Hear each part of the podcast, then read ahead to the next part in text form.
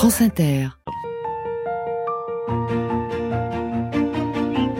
Une clairière, c'est un lieu qui a la balance de l'ombre et de la lumière d'une façon spontanée. CO2, mon amour. Avec une présence de la diversité qui s'explique par le fait que c'est un abri du vent. Denis Chessou. Et puis cette diversité qu'on rencontre euh, quelquefois au pied des arbres ou à l'orée des forêts, là où il y a le plus grand nombre d'espèces, c'est là. Si on n'est que dans un lieu qui est complètement ouvert ou dans un lieu complètement fermé, euh, on a bien entendu des écosystèmes limités, tandis que là on a tout. Sur France Inter. C'est bien la nature qui chuchote à vos oreilles, c'est donc bien C'est de mon amour avec la voix de Gilles Clément. On va se faire du bien donc avec lui dans la Creuse. Bonjour à toutes et à tous, heureux de vous accueillir. Avec aujourd'hui à la technique Rémi Sistiaga, notre collaboratrice c'est Camille Blanès et c'est Juliette Gou qui réalise l'émission. Qui commence toujours par une petite humeur. Eh ben alors, oreillette, c'est pas trop dur de respirer l'air parisien? Ah bah tu tousses un peu, mais c'est normal. Le bruit des halls de gare, le son des bouchons de bouteilles. Ah bah oui, oui, parce que le salon de l'agriculture est jumelé au salon du vin, hein, et soutient quand même sacrément la filière en berne du beau patriotisme, quitte à avoir une fluxion du coude. Mais, mais qu'est-ce que je fais là, moi? Toute pomponnée, frisée, comme pour un comice au village. Oh, je me plains pas, c'est ma paille à moi, mes granulés, j'en reconnais l'odeur. Ah, mais c'est sûrement pas mon étable. Puis d'où sortent tous ces gens? Ah bon, on est à Paris, capitale de la France profonde. Alors prenez-moi en photo, ok? Je veux surtout qu'on me respecte. Hein. on me caresse le flanc. Et la mollo, là, mon beau poil tout propre. Hein et puis, et puis celui-là, qui me tâte la loyau. Non mais, non mais faut pas se gêner. Hein Il me voit déjà dans son assiette. Alors que c'est pas le but. Non, moi pas du tout. Quand on me trait, moi, ça me permet quand même à chaque jour de fabriquer 10 camemberts et demi. Ah oui, ça rigole pas. Euh, en général, les gens sont sympas et font des compliments, me souffle un voisin euh, tout dodu, cochon cul noir du Limousin. Tiens, regarde, il y a une petite fille et son père. Oh, regarde la meumeux de l'affiche, comme elle est belle. Elle a des piercings rigolos dans les oreilles avec des numéros. Ah, bah oui. Et c'est ça un animal qui fabrique des briques de lait? Mais oui, on leur donne à manger des bouchons de plastique de toutes les couleurs qu'on a ramassés sur les talus, dans les rues. On rajoute du carton, de l'aluminium mélangé au foin et hop, elles font des briques de lait. Bon, alors t'inquiète pas, Henriette, demain pour toi c'est fini, tu rentres dans ton champ en Normandie. Ah ouais, une nuit de voyage par la route, je serai en bétaillère lag, mais je serai chez moi. Alors d'accord, tu n'es pas une star comme une Aubra, comme une Salaire, mais tu es une gentille vache trois couleurs qui bosse peut-être pour une industrie qui décide du prix d'achat de ton lait, alors que ton patron qui travaille bien, te soigne comme il faut, se crève à la tâche.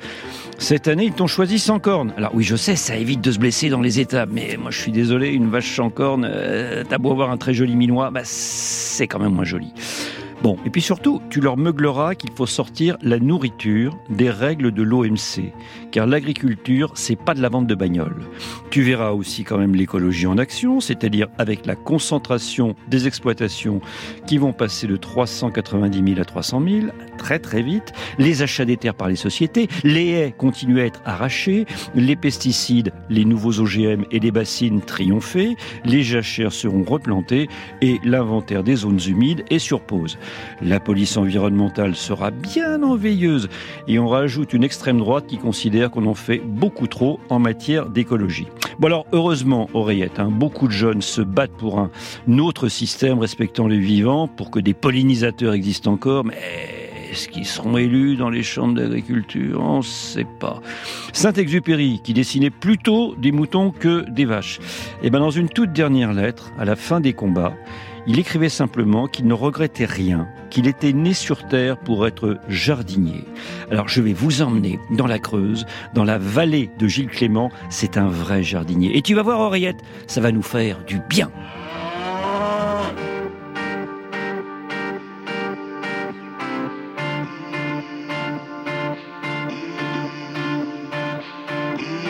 I'm walking alone. Yes, I'm walking alone, yeah. Qu'à lever le matin, prendre café en moins. Il fait froid et je me sens si seul. J'ai tout laissé derrière moi, je veux pas revenir sur mes pas. Maintenant faut avancer tout seul.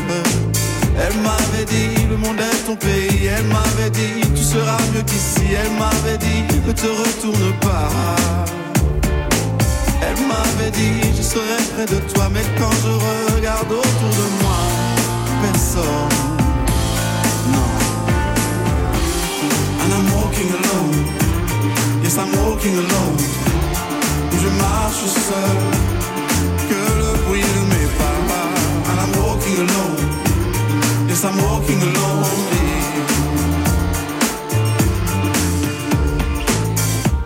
Descenda dans la villa, pour mon pas qu'à calculer moins.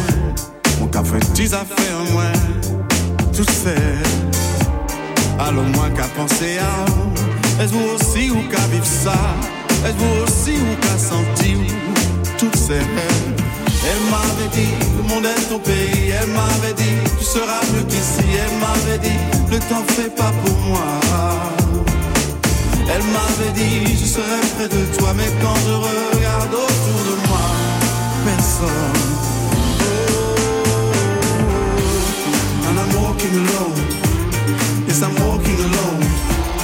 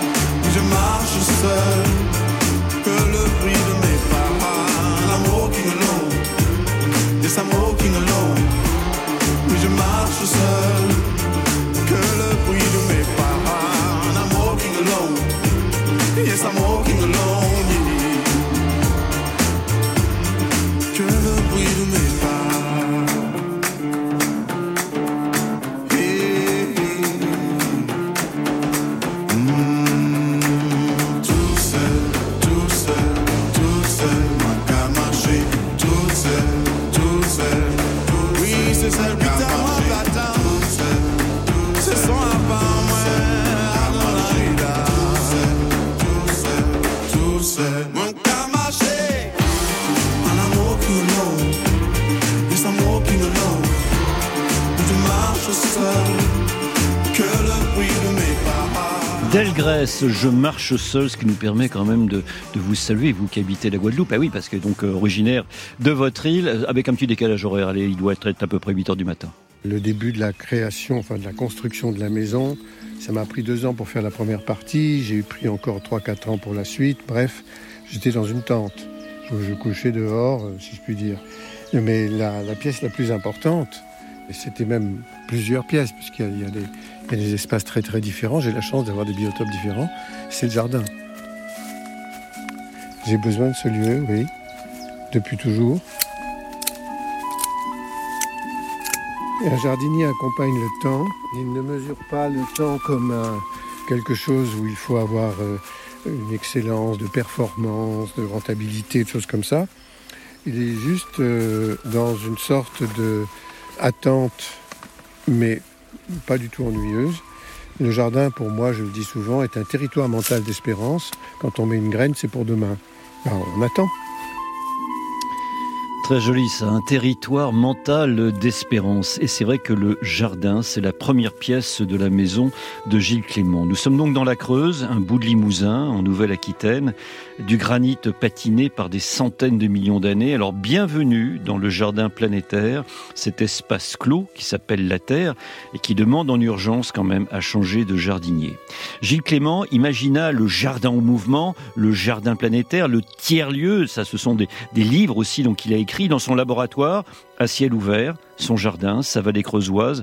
On n'est pas très loin de Crozan, on est au nord du département, sur ce sol quand même assez pauvre. Il a construit sa maison avec les matériaux du pays. Il a fait et surtout laissé faire son jardin. Une vallée de papillons, une ancienne lande qui est boisée et qui glisse vers la Creuse, transformée en lac à cet endroit de son parcours. Alors petit, bah, il s'échappe dans la nature qui jouxte la propriété familiale de la Creuse, un peu plus loin.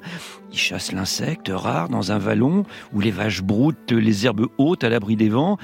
Et il sent qu'il peut faire à peu près tout, sauf tuer. Ah ouais, grand respect donc de la vie. Il a besoin du chant des hulottes, de l'enchevêtrement des vies selon un ordre mystérieux.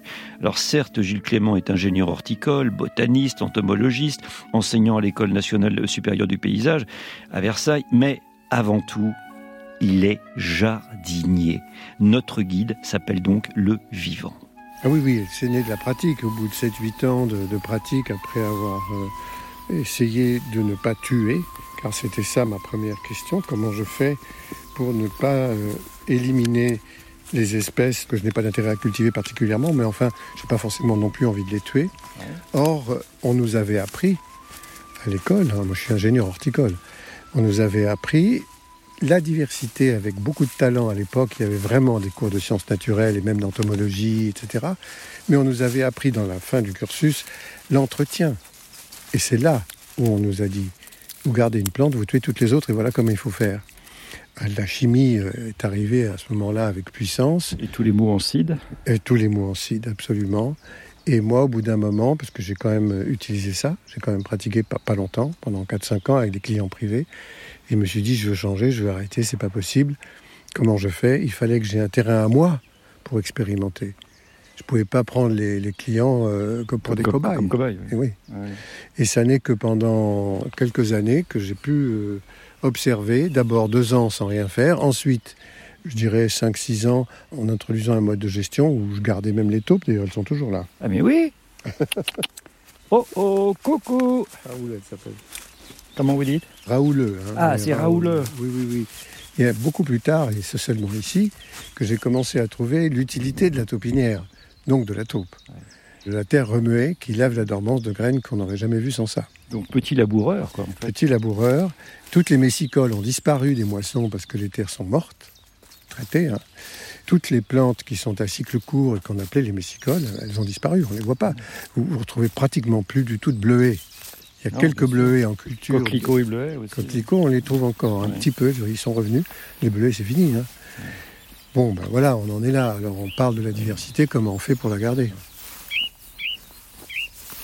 Comment c'est venu? Ça vous êtes dit, euh, il y en a marre de voir des jardins un peu tirés au cordeau, ou bien qui sont un peu tous les mêmes, et, euh, et en plus qui coûtent plus cher. euh. Euh, Non, c'est- c'était pas une question esthétique avec un modèle culturel, bon, certes dépassé déjà à l'époque, mais c'était la seule préoccupation de protéger le vivant. Parce que euh, j'avais déjà la conscience bien établie qu'on en dépend. Donc il faut qu'on fasse attention à ça. Alors Ça a toujours été votre ligne directrice. oui, c'est c'est la ligne directrice, il n'y en a pas d'autre. Donc à partir de ce moment-là, si on fait ça, on accepte des dynamiques liées à toutes les espèces, dont une dynamique qui est celle du déplacement physique de certaines espèces sur le terrain, notamment les plantes à cycle court, annuelles, bisannuelles, qui n'ont pas d'autre moyen que la graine pour se reproduire. Elles vont être là une année, l'année d'après, on ne sait pas où elles sont, les graines ont disparu, elles sont ailleurs, elles se sont déplacées avec des animaux, avec le vent, bref, elles bougent. Ce sont des vagabondes. Bon, Ben, si on fait un jardin avec des vagabondes parce qu'on veut garder cette diversité-là, le jardin change de forme d'une année à l'autre.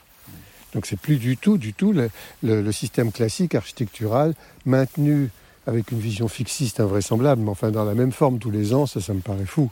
C'est pas un jardin du vivant, c'est un jardin architectural.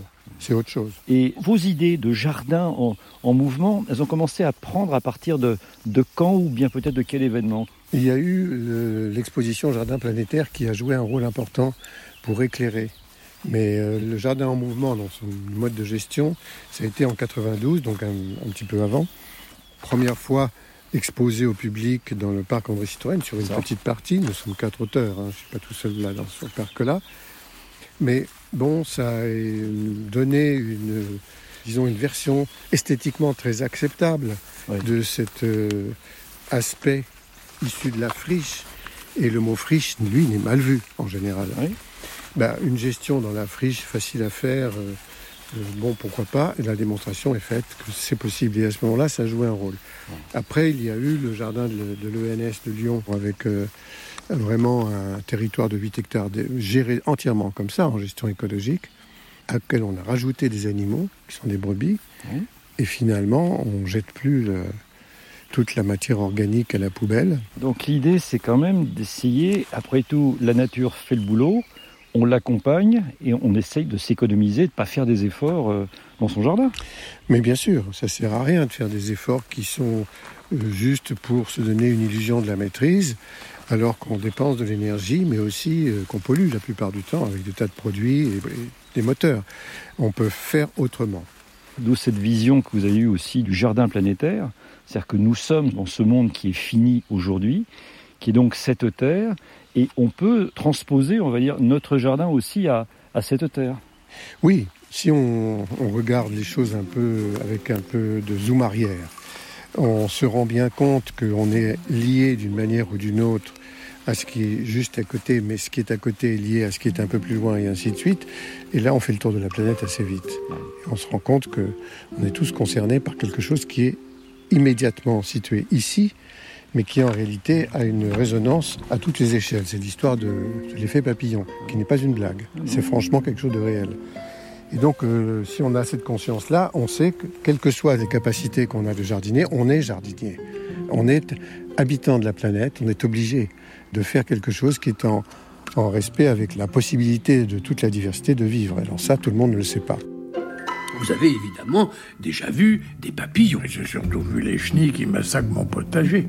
Je vous résume. Certains scientifiques sont persuadés que tout a une relation avec tout. Et réciproquement, si vous voulez. Alors, selon eux, un battement d'aile de papillon à Rio de Janeiro peut engendrer la rupture d'un barrage au Cap Chapka.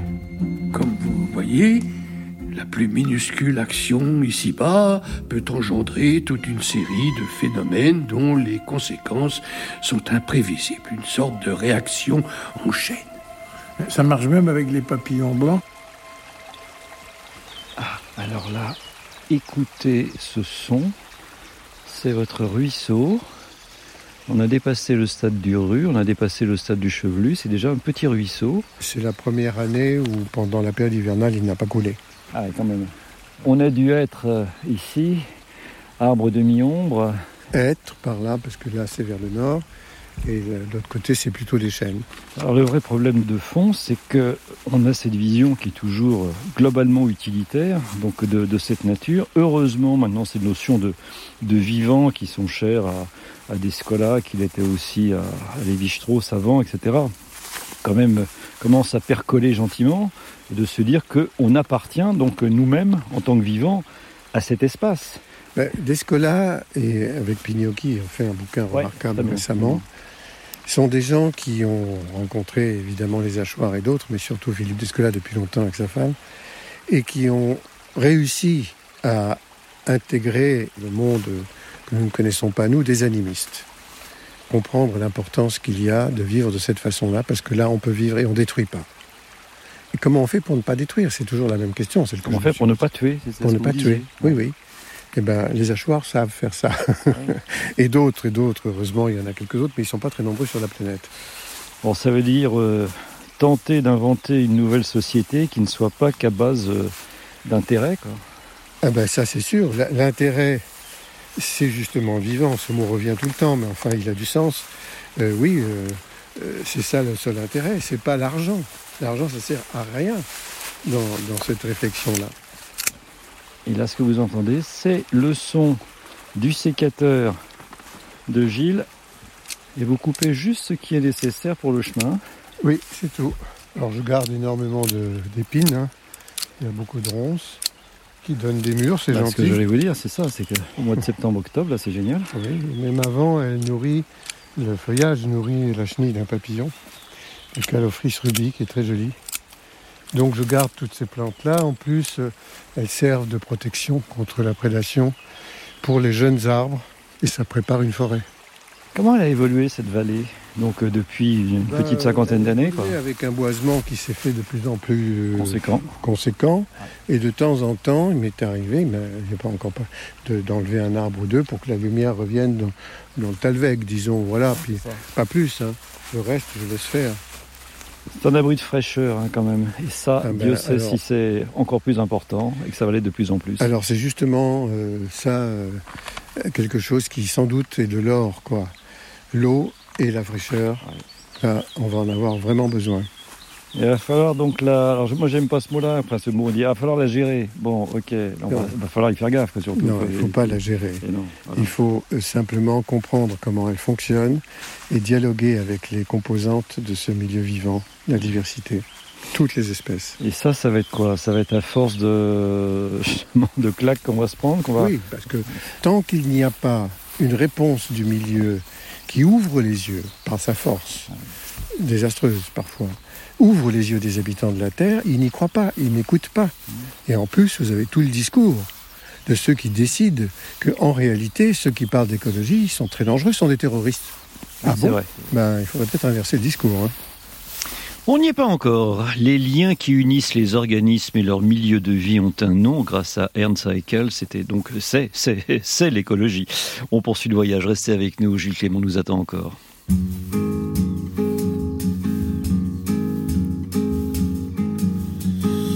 Un pas, une pierre, un chemin qui chemine, un reste de racine.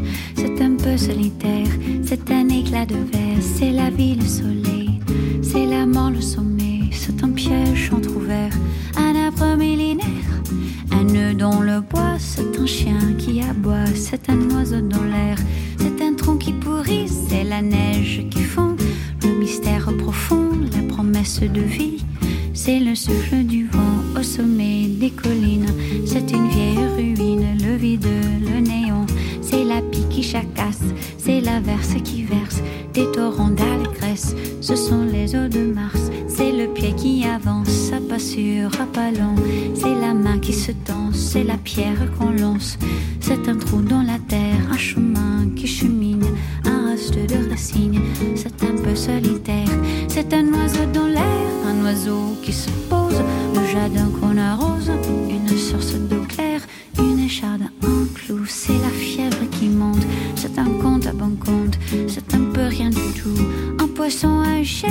c'est comme du fif argent, c'est tout ce qu'on attend, c'est tout ce qui nous reste,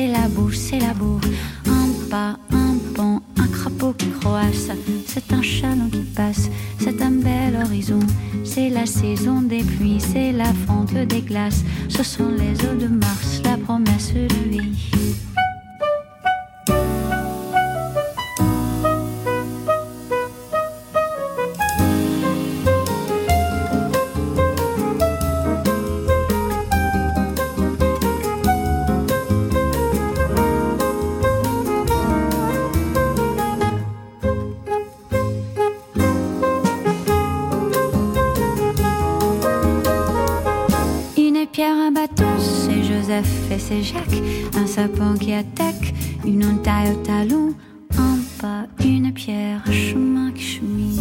Un reste de racines, c'est un peu solitaire. C'est l'hiver qui s'efface, la fin d'une saison. C'est la neige qui fond, ce sont les eaux de Mars. La promesse de vie, le mystère profond. Ce sont les eaux de Mars,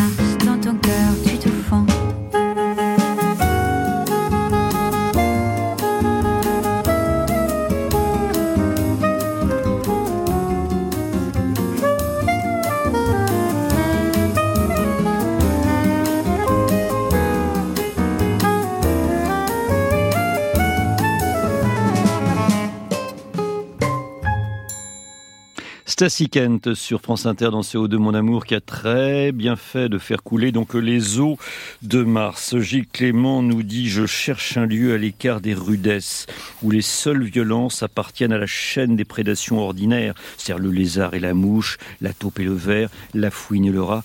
Et ce lieu d'équilibre, il l'a trouvé. Donc on retrouve son belvédère intérieur. On n'est pas très loin d'Aigurant, donc nous sommes toujours dans le département de la Creuse. Et ce qui est génial, c'est que pour arriver chez lui, on peut se perdre quatre fois. Et, c'est- et- et voilà. Et ben moi, je trouve que parfois c'est un, c'est un petit plus. Allez, on y retourne dans la vallée de Gilles Clément. On peut aller au rocher si vous voulez. hein. Ah oui, on va au rocher. Hop, donc on remonte un peu. Je vous suis. Là, ce qu'on voit au niveau du sol, c'est une très jolie crotte de ragondin. Bon, il n'y a que qui font ça. hein. C'est une, une- un cocon Oui.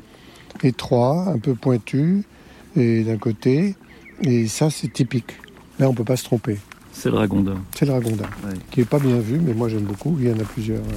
Bah, de toute façon, c'est votre truc. Vous, de toute façon, vous, vous aimez bien ce qui est pour, ce qui est pour bien vu. Parce que tout, tout- tout votre boulot, ça a été ça. Non, avec mais les plantes. les plantes, les animaux et les humains s'installent là où il est possible de vivre. Pourquoi faut-il les tuer? Je pense que vous aimez bien vous poser ici, donc Ah, bah sur là, euh, oui, là, ici, oui. à la pointe là. où- Mais je viens souvent pour euh, plonger. Ça, c'est mon plongeoir que j'ai mis euh, combien de millions? J'ai oublié d'années. C'est- Allez, 350. 350 millions d'années à construire. Et il, est, il est parfait. Et en plus, il y a un apic là, c'est-à-dire que c'est pas dangereux de Oui. plonger. Alors en général, après la journée de jardin, je descends avec un savon Oui. bio. Et vous vous lavez. Oui, c'est ma salle de bain. Elle fait 22 km de long. Mais bon, Pas mal. Alors, ce qui est formidable, c'est qu'en fait, cette rivière porte le nom de son travail. Elle creuse. Ah, complètement. C'est pas un hasard si elle porte ce nom-là.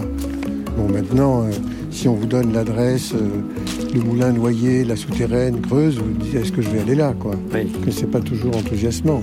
Et d'ailleurs, il n'y a pas énormément de monde. C'est un pays pauvre, mais c'est un pays qui a un charme tellement puissant que quand on y est, on n'a pas envie d'en partir.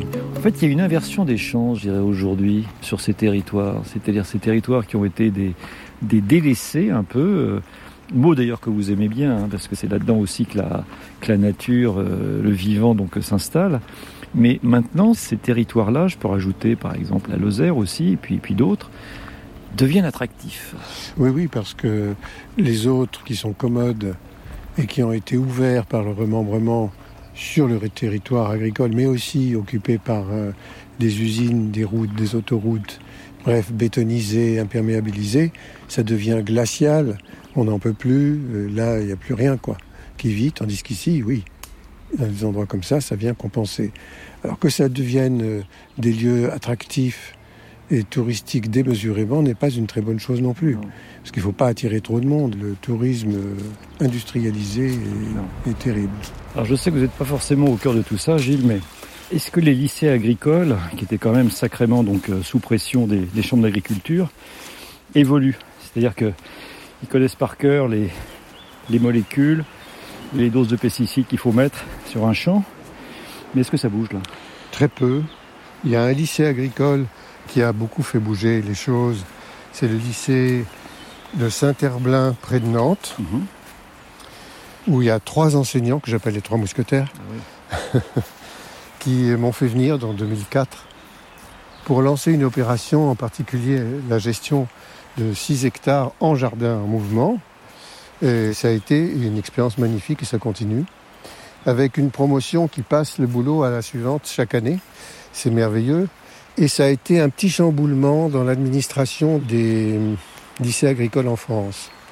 Il y en a d'autres qui s'y sont intéressés à Pau, à Montardon, et puis enfin bon, ça se répand quoi, malgré tout, même si ça n'est pas très très répandu suffisamment, disons, parce que il y a une mainmise d'un seul syndicat, la FNSEA, et pas de l'autre, notamment au, au lycée agricole des Vasés près de Limoges où j'interviens. Donc la Confédération paysanne. Et l'autre, c'est la Confédération paysanne. Et là, bon, bah, elle n'est pas présente, elle n'est pas acceptée, etc. Ils ont réussi à faire euh, des conférences pour tous les étudiants en interdisant la Confédération et en expliquant que le bio, c'était dangereux. Donc il y a un truc qui ne va pas.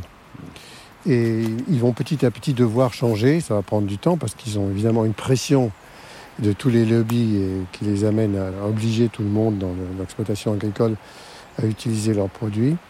Et ça transforme ces pauvres étudiants en futurs exploitants agricoles qui commencent à péter les plombs aujourd'hui, hein, sérieusement. hein. 300 suicides par an, on me dit non, c'est 400, ça va quoi. Dans quel monde est-on? Il y a un truc qui ne va pas du tout, du tout, du tout. Parce que non seulement on les prive de la possibilité de décider ce qu'ils veulent faire, ce qu'ils ont envie de faire, parce qu'ils connaissent leur, leur région, parce qu'ils ont envie de faire ça et pas autre chose, ils doivent obéir aux lois de la PAC pour toucher les primes qui leur permettent de rembourser les emprunts auxquels on les a contraints par l'achat de machines gigantesques et de produits. Puis en fait, c'est fait pour qu'ils ne puissent jamais rembourser complètement. Qu'on est ligoté. quoi. Ligoté totalement, robotisé, et c'est insupportable. Quand on parle par hasard avec des, disons, paysans, entre guillemets, de la Confédération et tout. D'abord, pour commencer, on sourit. On a le droit de parler. Ils sont contents. Ils sont pas riches, mais ils vivent.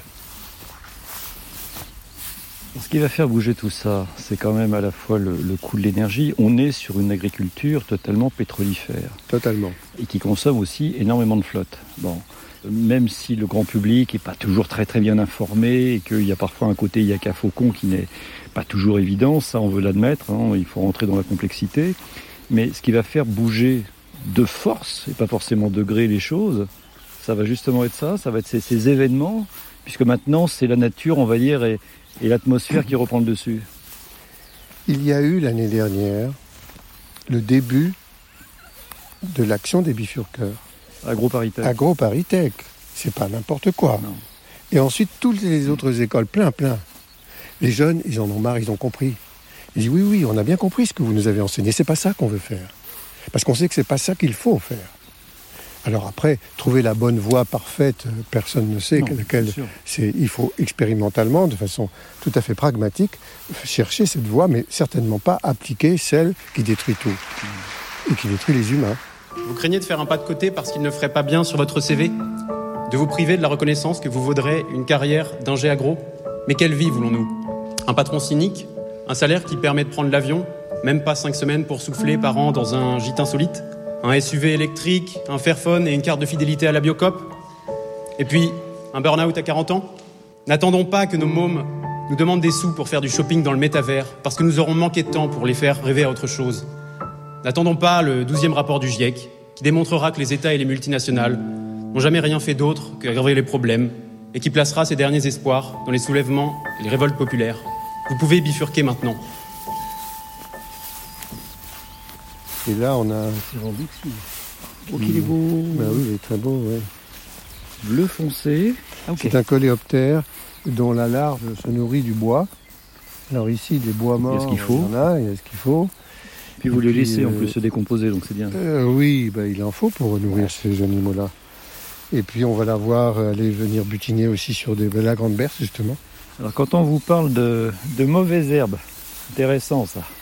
Mauvaise herbe n'existe pas, hein. c'est juste des herbes mal placées quand on est dans un rapport au jardin avec une- un souci de- d'esthétique ou de rentabilité de l'espace pour euh, produire euh, des légumes, des choses qu'on va manger. Alors, il y en a quelques-unes qu'il faut enlever, c'est ce que je fais dans le potager, je ne peux pas faire autrement.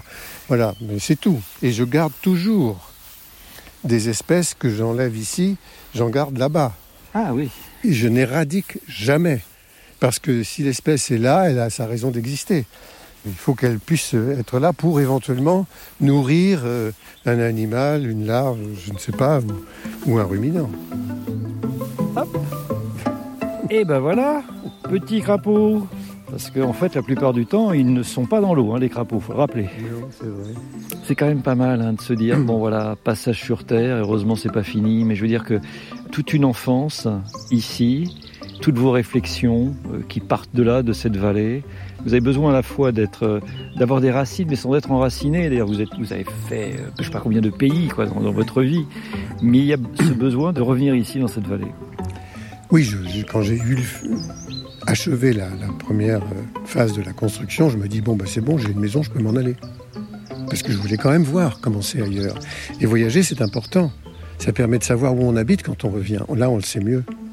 Donc moi, j'ai besoin encore des deux, mais en même temps, euh, j'ai pas euh, la nécessité d'aller faire le tour du monde euh, sur un, un porte machin euh, touristique. euh, Qui, Non. fait, qui fait 25 étages. Ouais, non, pas du tout. Si j'y vais, c'est plutôt pour euh, essayer de comprendre comment les choses existent ailleurs, mais euh, j'essaie d'éviter maintenant d'aller trop loin. On va euh, arriver peut-être un jour à, à se relier donc à ce vivant, puisque c'est quand même ça, un peu quand même le, le grand manque. On s'est toujours senti supérieur, à l'écart, peu importe, etc. Et Donc en vivant hors sol, euh, est-ce qu'on va arriver à atterrir? Ou atterrir. Je sais pas, il faudrait demander peut-être à des gens qui ont utilisé ces termes-là, n'est-ce pas? Euh, Pour ça, il faut qu'il y ait un changement complet de la pédagogie pour les habitants de la planète. Comprendre ce que c'est qu'une plante, un animal, un insecte, un micro-organisme, la richesse du sol, la qualité de l'air, enfin tout, pour savoir dans quelle direction aller. Là, on pourrait dire qu'on atterrit. Parce qu'on sait où mettre les pieds. Sinon, on ne sait pas. Du tout. Et on fait d'énormes bêtises, mais sans le savoir. Ils ne sont pas responsables, ceux qui tuent, sans s'en rendre compte.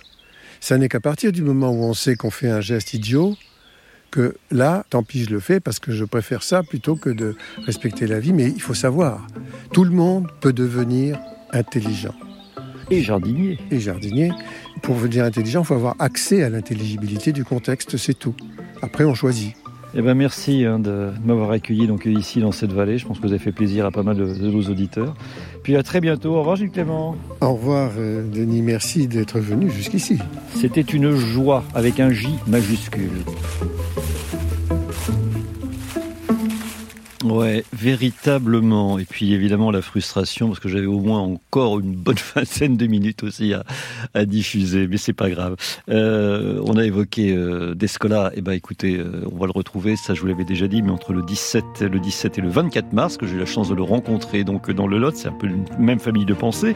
Mais la semaine prochaine, auparavant, ah oui, euh, ça va être un homme. Alors il s'appelle François Morel. Il a autant de talent que celui que vous connaissez, mais euh, c'est un homonyme. Mais il fabrique des appos et on va le retrouver. Cet homme, oiseau, cet homme à peau. On va le retrouver dans le Diois, donc chez lui, dans ce département de la Drôme, à Beaumont-au-Diois, donc la semaine prochaine avec François Morel. Euh, si vous avez l'application Radio France, mais oui, vous l'avez, évidemment, vous regarderez, vous avez un podcast, je vous l'ai déjà dit, mais qui s'appelle Auprès de nos arbres, et je vous ai concocté donc euh, cinq épisodes donc sur les arbres et sur les forêts. Euh, bah, écoutez, c'est déjà pas mal. Si je peux vous rajouter évidemment Bessia, je peux vous rajouter Instagram, je peux vous rajouter LinkedIn, je peux vous rajouter un petit coup de Enfin non, ça s'appelle X maintenant, peu importe. Et puis surtout, que vous passiez une très bonne fin de dimanche avec un grand remerciement à Rémi Sissiaga qui a mixé cette émission, à Camille Blanes et Juliette Gou qui l'a réalisée.